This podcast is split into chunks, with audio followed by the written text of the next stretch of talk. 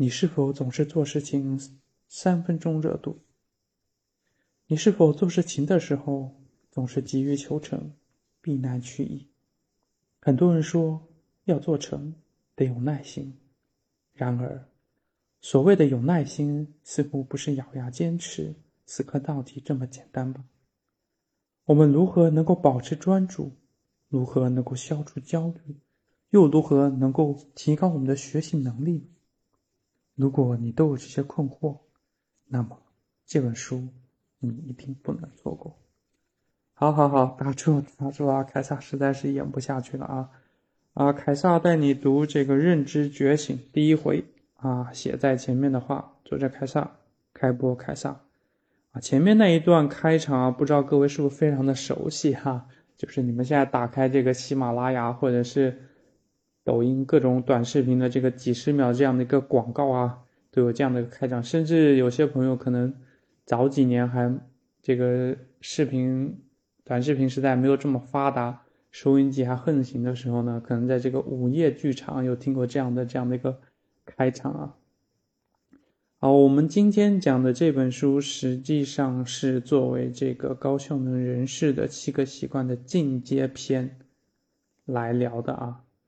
这个为什么是进阶篇呢？是因为凯撒说完这七个习惯之后呢，在不断的进行这个实践，也同时呢，也在不断的这个看各位对这本书的这样的一个反馈，甚至我的朋友给我私信建议，然后凯撒慢慢的也是在想，也是在不断的思考，因为正如凯撒说。这本高效能人士的七个习惯呢，它并不是一本常规的这样的一个畅销书或者是成功学的书，它更像是一本工具书，就是你时不时的都能拿起来再看一看，再想一想，它总会给你有一些启发。那对于凯撒来说呢，实际上在践行这个七个习惯的时候，总会遇到一些阻力。那这些阻力呢？有的可能是来自于凯撒自己原有的这个思维方式，有的可能呢是来自于凯撒自己的这样的一个潜意识，甚至是自己的情绪力。那这些种种的因素，到底哪一个造成了凯撒不能完完全全的按照高效能人士的七个习惯去践行呢？带着这样的一个困惑，于是凯撒就在想：哎，好像曾经读过这样的一本书，似乎有在说这个。那么找了一周，发现哎，就是这一本了，就是周林的这本《认知觉醒》这本书，实际上并不是这几年的时候，它出版的还挺早的。那可能很多朋友知道这本书，可能是因为樊登读书吧，对。但是这本书说句实话啊，樊登读书呢是给各位引进了门儿，他大概给各位做了一个浓缩啊，告诉了各位这本书可能一二三四五六七在讲些什么。但实际上这本书，它虽然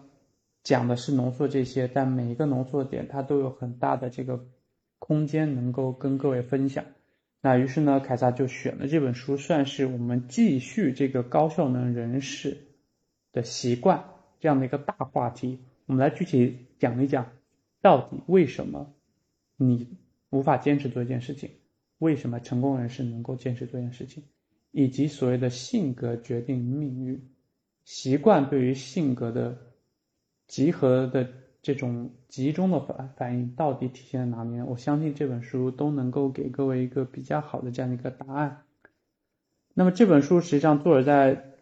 全书中提出的这个七个底层的这个逻辑啊，包括二十个自我成长的关键词啊，这些关键词啊和这些底层的这个结构都能够帮助我们去找到。我们焦虑的地方在哪里？我们为什么迷茫？以及我们如何能够拥有一个清醒的认知，拥有一个清醒的目标，然后找到清醒的路径，同时呢，又带着清爽、无压力、无焦虑的这样的一个情绪去上路。那么在这段时间，这个旅程当中呢，我们需要对我们其大脑的构造，对我们的潜意识。啊，对我们的原认知等等思维上的规律要有一个很清晰的了解，只有这样，我们才能慢慢的真正的认识我们到底是什么样的一个存在。那我们如何能够利用我们自己的优势，然后避免我们的劣势来成为我们的阻碍啊，去进行深度的这个学习、深度的工作、深度的生活，以及逐逐一、逐步、逐步的让我们去认识我们这个世界，看清楚我们这个世界。同时呢，把我们自己的所谓的学习力、专注力和自控力，还有情绪力，慢慢的找到一个更好的平衡。那这本书实际上它是从这个大脑开始啊，然后开始讲潜意识和原认知，进而讲专注力、学习力和行动力，然后最后讲情绪力，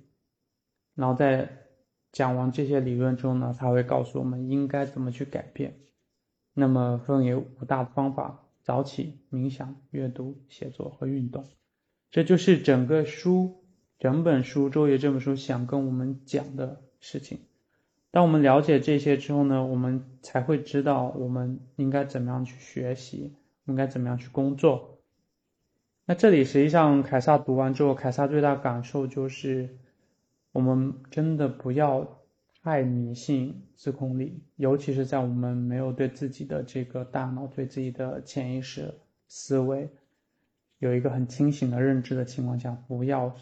过分的去强行的用我们的自控力去读我们不想做的事情。大禹治水，各位可能都听过这个故事，但你们可能很少的去想，大禹治水的方法为什么行得通呢？因为大禹治水的方法并不在堵，它并不像我们日常遇到的问题，比如说哪个水管破了或者哪里漏了，我们用东西去堵上，不是的。大禹治水的方法在疏通。也就是，他要让原来的系统去发挥自己原来的这个机制，然后去改变，去做出解决方案，从而解，从而排除它现有的困境。这也正是书中作者举过的一个例子啊，正是凯撒读完之后印象非常深的例子，那就是孩子喜欢画画，不喜欢写字，那么。正确的方法应该是让他把这一本字帖画出来，这样既锻炼了画画，也锻炼了写字。我们在很多领域其实都可以用这个思路啊，这个思路实际上就是从堵的源头去解决问题，从问题的源头去解决问题，通过疏通的方式，把两个方面都给它连通起来。那么改变实际上并不是一蹴而就的。它是一个日积月累过程，这个各位可能都知道。那么我们一点一点改变，从当下，甚至从各位听凯撒这一期节目开始，你就开始去做一些改变，这样你坚持下去，都一定都会能突破。我们会知道有有这么一小部分人，他们足够幸运，他们在合适的时间、合适的阶段找到了自己成长的陷阱，于是呢，他们甩开了同龄人，甚至是。甩开比他大两三岁的这样年龄阶段人几个档次取得成功，但我们大部分人都是在同一个起跑线，我们都会遇到同样的瓶颈。想勤奋的时候，却因为人性中的懈怠，甚至所谓外界的诱惑而懈怠了；想努力的时候，常常又会陷入低效的这样的一个状态。你可能读了很多书。但真正要做的、真正要用的时候，或者真正需要用的时候又忘记了，然后你会感慨，好像很多年的努力都白费了。于是呢，有些人就会恍惚，看不到自己的进步，甚至有些人非常消极，认为越努力越迷茫。这里作者在书中提出一个观点、一个概念，我觉得非常的有意思，也非常有借鉴价值，那就是我们要做一个醒着的、睡着的人。什么叫醒着的睡着人？那就是我们让自己处于一个相对随机的状态，不要采用逆人性的方式去强行让我们不做什么。我们要用疏通的方式，让我们自控力自动的把问题疏通出来，而不是让自控力去堵我们的问题。那作者其实在书中也分享了他自己实际上也是经历过这样的一个阶段啊。那他也分享给我们为什么他会写这本书，也为什么他会成为现在自己。原因是他身边突然的的两个朋友突然间命运得到了非常大的这个巨变，于是让他在想，如果有一天他自己没有了工作，他会怎么？他会是什么样的状态？他靠什么来养活自己，养活自己的这个家？如果这些意外真的发生了，他能做些什么？其实我们每个人都应该想这个问题啊，这就是所谓的居安思危啊，就是这个范仲淹说的“先天下之忧而忧，后天下之乐而乐”。我们每个人都要想这样的一个事情。那么作者其实就是在这样想的过程中，他突然间觉得自己不能够再这样焦虑下去了，他需要做出一些改变。于是呢，他就开始涉猎各种领域的内容，从脑科学到认知科学。到行为学，到社会学，甚至呢，到其他相关的这样的一个学科，逐渐逐渐找到了这个愿景觉醒和方法觉醒的秘密。于是呢，他也开始了自己的写作的这样的一个生涯，从最早的公众号开始，到现在写书，然后慢慢的，他也成为一个所谓的成长咨询师的这样的一个身份，用自己形成的认知体系训练来服务别人。这里实际上这个故事实际上是告诉我们，不管你是现在在从事什么样的职业，不管你现在处于什么样的年龄阶段，不管你现在在社会到底是什么样的一个角色，你都需要有这样的一个过程，去找到属于自己的那一块土地。特别是对那些没有耐心、急于求成、带有极度焦虑的人，这本书一定会给你一点方法的指导，让你扭正你的心态。更加豁然开朗的去面对。相信听凯撒说书的朋友们应该都是积极向上的，因为凯撒说的这三部书啊，都是还是一个比较积极的这种心态去吸取相关的知识，去找到行动力的这样的一个状态。那这本书实际上刚刚跟各位说，他说的就是给各位提了七个底层的逻辑加二十个自我成长的这样的一个关键词，然后呢，最后告诉各位应该怎么去做啊。那么这是作为第一讲啊，我们实际上会简单的跟各位先说一下这个第一部分的内容，因为第一部分内容相对来说是比较枯燥，因为他在讲我们的大脑。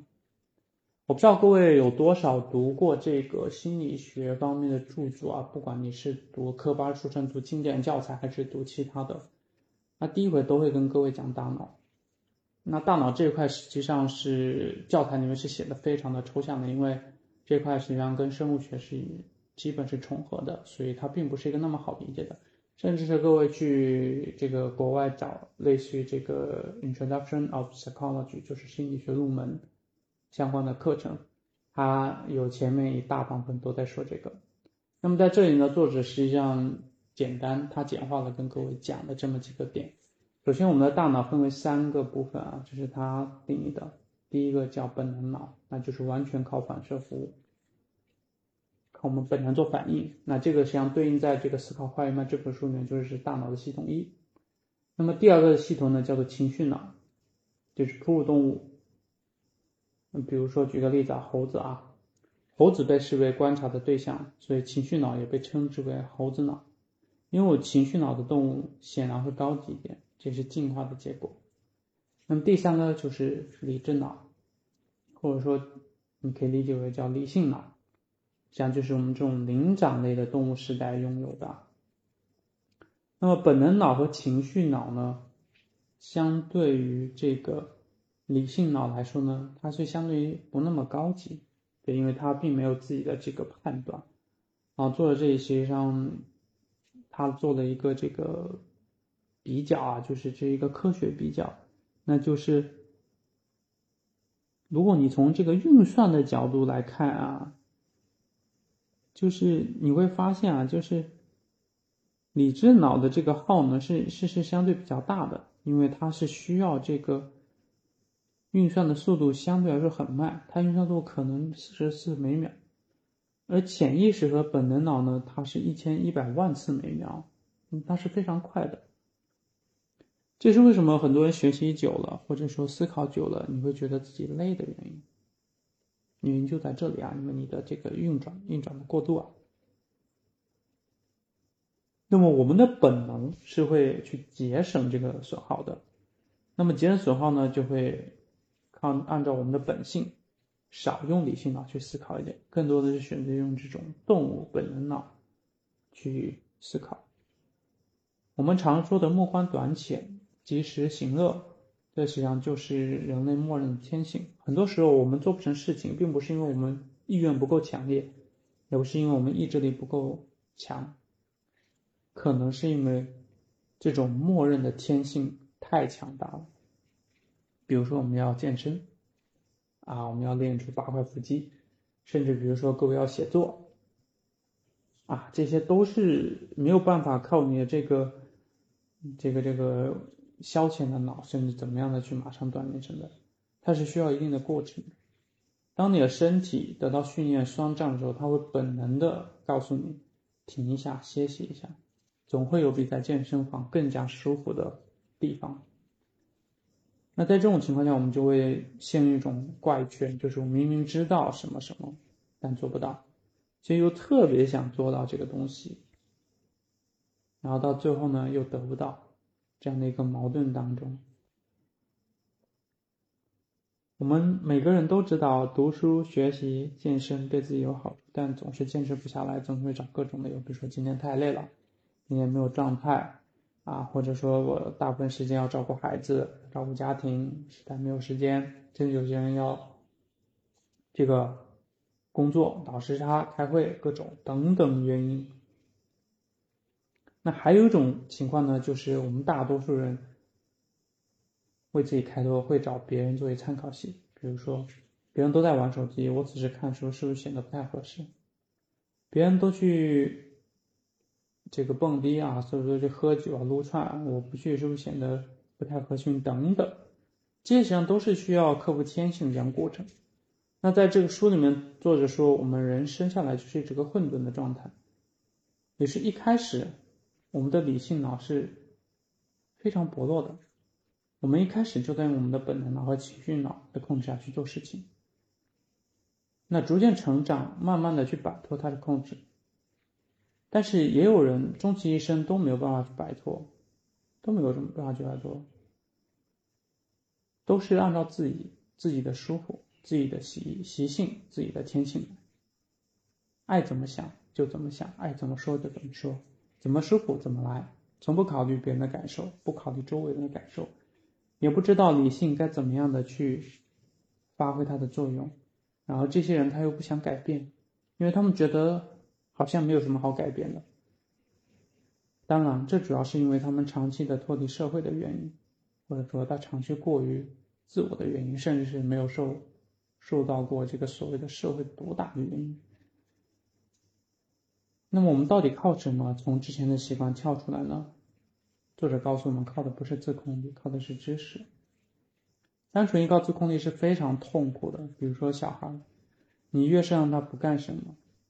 他他就越要干什么；你越是想让他干什么，他越不想干什么。最后的效果一定是非常差的。你强制的监督他去做什么没有用。因为他如果不是自觉、自愿的去做的话，他是没办法做好的。这是本能脑强大运算能力的地方，它快过理智脑，所以面对正面冲突的时候，理智没有一点的胜算，一定会被按在地上摩擦的。我们要改变习惯，首先要提高我们的认知，从而释放一个更强大的本能出来。这个是需要一定的知识，需要一定的训练才能够。去解决的，不是我们仅仅的靠，比如说看一遍，或者说听别人说一遍，甚至各位刷一个视频，就能够解决的这样的一个问题。因为大脑耗能非常的严重的时候呢，你一定是会想躺着的，一定会是想躺在那刷会视频，对吧？打会游戏，甚至看个电影什么的，就好比凯撒。每天工作完回家，非常累，用脑过度，我就想要不我就躺着吧，我就不给各位录这个书了，躺着多舒服啊，对吧？刷个视频，或者看一个这个打个游戏，对吧？肯定是比这个跟各位说书要轻松一点。但是，慢慢的坚持说书给带来的好处呢，是远远的这个满足感、成就感是大于玩这个游戏甚至刷这个短视频的。作者在最后做了一个比喻啊，这个理性脑就好比是一位经理，他不能开除本能脑和情绪脑的这两位员工。但也不能直接跟他们对抗，但更不能亲自的上阵，去带他们处理所有的东西，怎么办呢？他们只能提高自己的认知，运用策略，让两位员工踏踏实实的、心甘情愿的把活干了。明天我们再来看看，这个所谓的经理到底会怎么去做这件事情。那这实际上就引出了这个这部书下面以及凯撒要下接下来跟各位讲的。一个非常重要的话题，也是各位非常关心的话题。我们为什么会焦虑，以及我们该如何缓解我们的焦虑？如果各位听到这里已经开始好奇这一点了，那么这本书你就算入门了。那么凯撒也会不负你的这份好奇心，好好的把这本书讲下去，给你个答案。